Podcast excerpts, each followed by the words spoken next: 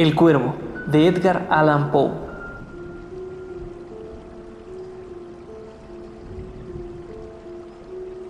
Una vez, a mitad de la noche, mientras ponderaba, débil y cansado, sobre muchos libros antiguos de olvidada ciencia, mientras cabeceaba, casi durmiendo, súbitamente escuché un golpeteo como si alguien llamara dulcemente, llamara a la puerta de mi habitación.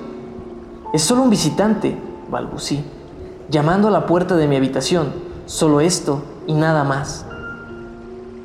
Recuerdo con claridad que fue en el lúgubre diciembre, y cada brasa moribunda forjaba su fantasma por el piso. Ansioso, deseaba que llegara la mañana. Vanamente había buscado en mis libros socorro para mi melancolía. Melancolía por la pérdida de Leonor, por la rara y radiante doncella que los ángeles llamaron Leonor, sin nombre ya para siempre. Y el crujido triste e incierto de cada cortina púrpura me llenaba de ansias, me inundaba de terrores fantásticos nunca sentidos. Así que ahora, para detener los saltos de mi pecho, vuelvo a repetir, es solo un visitante llamando a la puerta de mi habitación, un visitante tardío llamando a la puerta de mi habitación. Solo esto y nada más. Por momentos mi alma se fortalecía sin dudar más tiempo, Caballero, exclamé, o oh, señora, imploro su perdón, pero sucede que descansaba y cuando gentilmente arribaron y con delicadeza llamaron, llamaron a la puerta de mi habitación, que apenas estuve seguro de escucharlos. Entonces abrí de par en par la puerta. Oscuridad y nada más. Largo tiempo interrogué la oscuridad. Largo tiempo permanecí imaginando, temiendo, dudando, soñando sueños que ningún mortal se atrevió a soñar. Pero el silencio permanecía intacto, la oscuridad no respondía, y solo la palabra susurrada, Leonor. Así susurré, y el eco murmuró de vuelta la palabra, Leonor.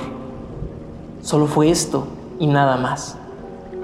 Vuelto a mi habitación, con mi alma ardiente, pronto escuché que tocaban algo más fuerte que antes. Seguramente, dije yo, hay algo en el enrejado de mi ventana. Veré, entonces, cuál es la amenaza. Exploraré este misterio, que mi corazón resista un momento y explore este misterio. Es el viento y nada más. Abrí de súbito la persiana, cansado. Entre el revoloteo de plumas entró un cuervo majestuoso de los días de antaño. En ningún momento saludó, ni un momento reposó, pero con aires de gran caballero o dama, fue a posarse en el busto de Palas, sobre el dintel de mi puerta, posado, inmóvil, ahí y nada más. Luego este obsceno pájaro de ébano se burló de mi tristeza sonriendo, con el grave decoro que tenía por semblante. Aunque tu cresta sea rapada, dije, claro está que no eres cobarde, abominable y sombrío y antiguo cuervo, errante de las costas nocturnas, dime cuál es tu nombre en la noche plutónica. Y el cuervo dijo, nunca más.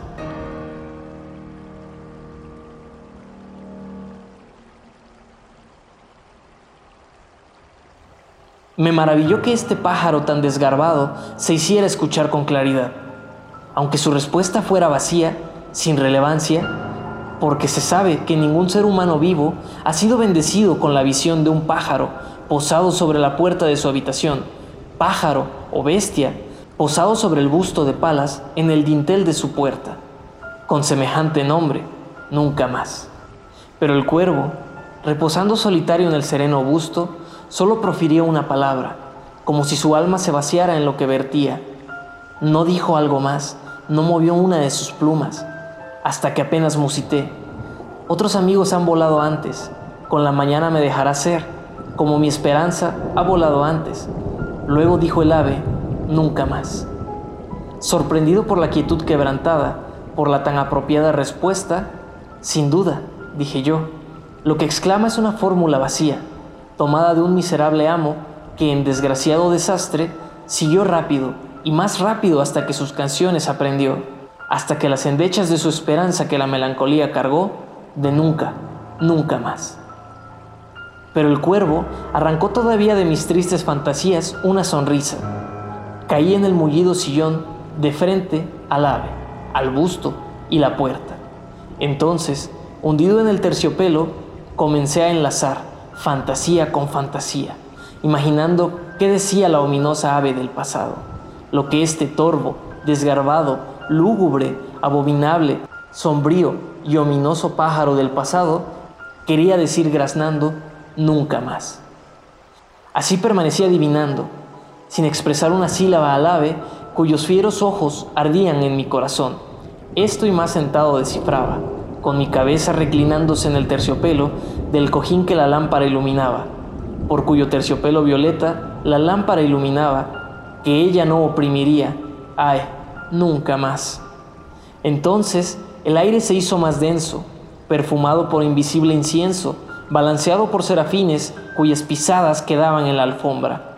Desgraciado, exclamé, tu Dios te ha dado, por los ángeles enviados, te ha enviado alivio, alivio y nepente por las memorias de Leonor. Bebe, oh, bebe este amable nepente y olvida la ausente Leonor. Y el cuervo dijo, nunca más. Profeta, dije, engendro del demonio, profeta, si eres pájaro o demonio, ya sea que el tentador o la tempestad te hayan enviado aquí, a esta desolada e impávida tierra encantada, en este hogar embrujado por el horror, profeta, dime, te lo imploro, ¿acaso habrá un bálsamo en Gilead? Dime, dime, te lo imploro. Y el cuervo dijo, nunca más. Profeta, dije, engendro del demonio, profeta, si eres pájaro o demonio, por ese cielo sobre nuestras cabezas, por el Dios que ambos adoramos, dile a esta alma abrumada de melancolía, si en el remoto Edén tendrá en sus brazos a una santa doncella que los ángeles llaman Leonor. Tendrá en sus brazos a una rara y radiante doncella que los ángeles llaman Leonor. Y el cuervo dijo, nunca más. Que esta palabra selle nuestra despedida, pájaro o espíritu maligno, Regresa a la tempestad y a la noche plutónica, grité angustiado. No dejes ni una negra pluma como prueba de la mentira que has dicho. Deja mi soledad sin quebrantar. Aléjate del busto sobre el dintel de mi puerta. Quita tu pico de mi corazón y desaparece tu figura de mi puerta. Y el cuervo dijo, nunca más. Y el cuervo nunca emprendió el vuelo. Aún sigue posado. Todavía descansa en el pálido busto de palas sobre la puerta de mi habitación y sus ojos tienen la apariencia de un demonio que está soñando, y la luz de la lámpara sobre él arroja su sombra al piso, y mi alma, de esa sombra que reside flotando en el piso, no podrá librarse, nunca más.